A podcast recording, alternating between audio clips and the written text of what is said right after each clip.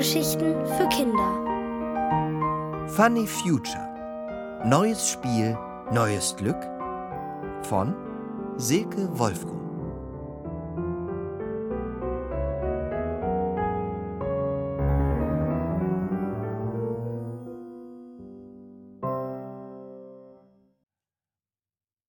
Uralt und topfit.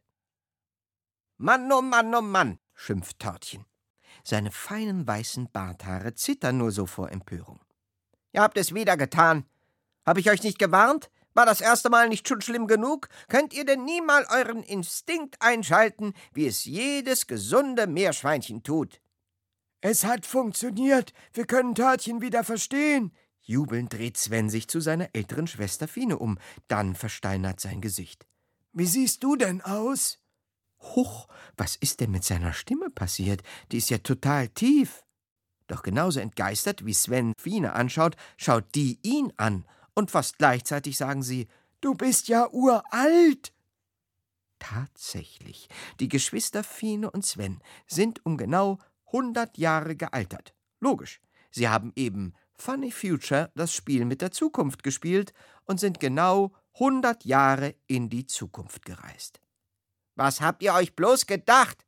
mosert Törtchen weiter.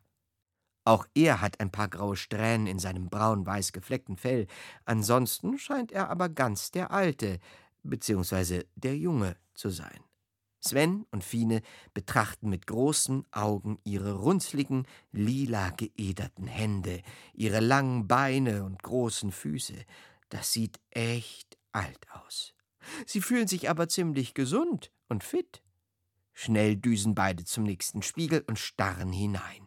Sven hat fast keine Haare mehr, dafür einen Vollbart, und Fine trägt eine schnittige graue Kurzhaarfrisur. Sie sehen zwar alt aus, aber nicht wie jemand, der 106 und 110 Jahre alt ist, und so alt müssten sie doch jetzt eigentlich sein. Ja, komplett irre, schimpft Törtchen. Ich habe versucht, euch zu warnen, aber ich konnte ja fiepen, so viel ich wollte, ihr habt nicht auf mich gehört. Habt ihr schon eine Idee, wie ihr wieder zurück in eure Zeit kommen wollt? Wer das Spiel mit der Zukunft spielt, hat vorher Wünsche frei.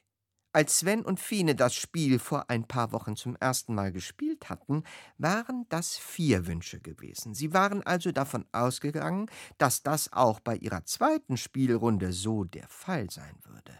Daher hatten sie sich den letzten und wichtigsten Wunsch für den Schluss aufbewahrt. Wir wünschen uns, dass wir ganz sicher wieder zurückkommen. Doch dieses Mal hatte das Spiel ihnen leider nur drei Wünsche gewährt. Aber das scheint die Geschwister gerade gar nicht weiter zu kümmern. Statt ihrem sprechenden Meerschweinchen zu antworten, stürmen sie vielmehr ans Fenster und blicken neugierig hinaus.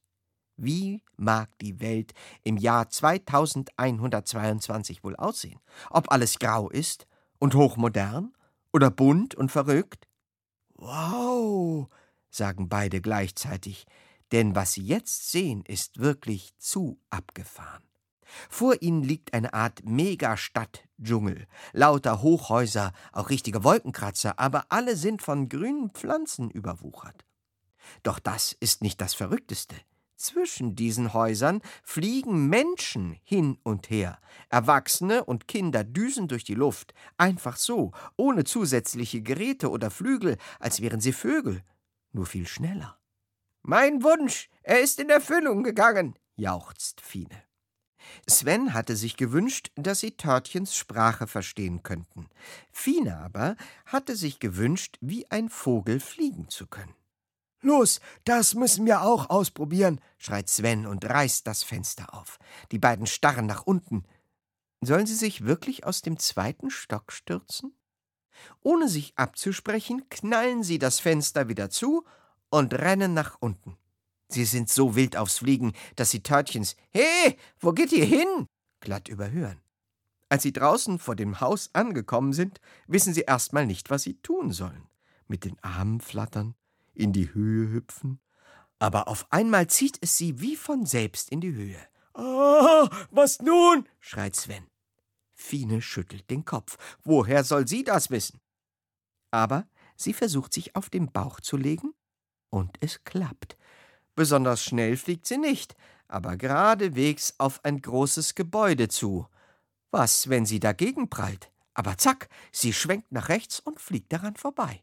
Sven bleibt dicht hinter ihr. Ich glaube, es funktioniert über unsere Gedanken. Schneller, ruft er und saust zack davon. Fine hinterher. Unglaublich. Fliegen ist super einfach. Sie können genauso fliegen, wie sie wollen. Sie müssen es sich nur denken. Die Kinder oder besser die gealterten Kinder jubeln. Das ist mit Abstand das Tollste, was sie je erlebt haben. Sie wirbeln durch die Luft, biegen links ab und rechts, fliegen höher, tiefer, schneller, langsamer, ja sogar rückwärts. Als wäre das nichts Besonderes, düsen immer wieder andere Menschen an ihnen vorbei. Erst nach einer Weile schauen sich Fine und Sven etwas genauer um. Tatsächlich sind alle Häuser grün bepflanzt, vermutlich als Schutz gegen Hitze und für eine bessere Luft wobei es Autos und Flugzeuge im Jahr 2122 gar nicht mehr zu geben scheint. Logisch, die Menschen können ja selbst fliegen. Allerdings laufen von Hochhaus zu Hochhaus, weit oben in der Luft, lange durchsichtige Röhren, durch die Kisten in allen möglichen Größen schießen. Offensichtlich sind das Transportbänder. Auf den Straßen gibt es nur Bäume, Sträucher und kleine Flüsse. Wunderschön. Oben auf den flachen Dächern der enorm hohen Hochhäuser stehen riesige silberne Schalen. Wozu die wohl gut sind? Sven und Fine haben keine Ahnung, aber eins ist ihnen klar. Die Menschen im Jahr 2122 scheinen keine Umweltprobleme mehr zu haben. Die Luft riecht so gut, überall zwitschern Vögel und summen Insekten. Sie sind eine Weile geflogen, als die Häuser plötzlich aufhören und einem riesigen Wald Platz machen. Ein grünes Dickicht liegt unter ihnen. Da, ein Hirsch, ruft Sven, und jetzt sieht Fine ihn auch.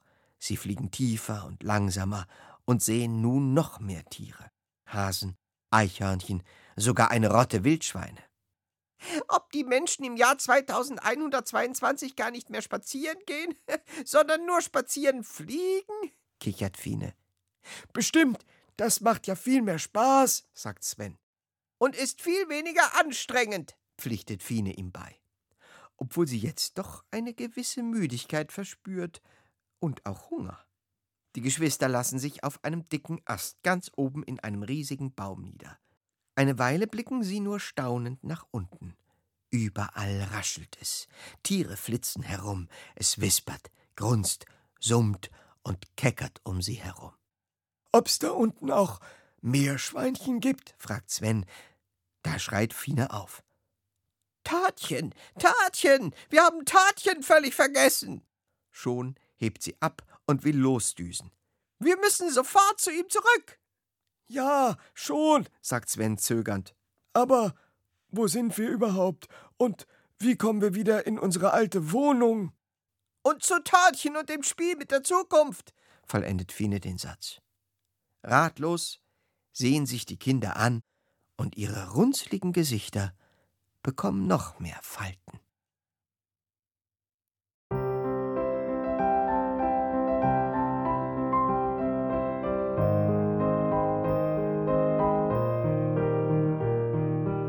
Ihr hörtet Funny Future. Neues Spiel, neues Glück von Silke Wolfram. Gelesen von Matthias Matschke. Ohrenbär. Hörgeschichten für Kinder. In Radio und Podcast.